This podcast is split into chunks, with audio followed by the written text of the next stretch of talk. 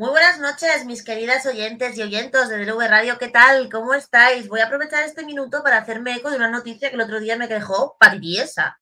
Greta Thunberg ya no está en contra de las energías nucleares. Esa niña prodigio de los movimientos sociales, esa niña tan especial que ha sido recibida por reyes y mandatarios de todo el mundo, no sabe bien por qué, ha dicho a los, sus coleguillas alemanes que, bueno, que es mejor la energía nuclear que el carbón y que tampoco hay que tomarse las cosas tan en serio.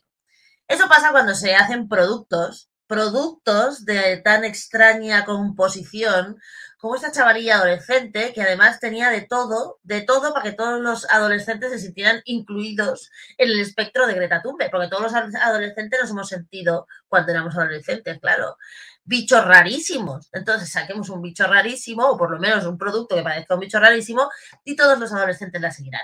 Lo que no sabemos es por qué eso ha sido, ya te digo, recibido al más alto nivel. Pero bueno, donde dije, digo, digo, Diego, y ahora Greta Thunberg se va a poner la camiseta esa de las nucleares, porque dice que es peor el carbón que el uranio. Pues nada, pues ya veremos. Así que tranquilos y tranquilas y elegid bien los líderes por los que queréis morir.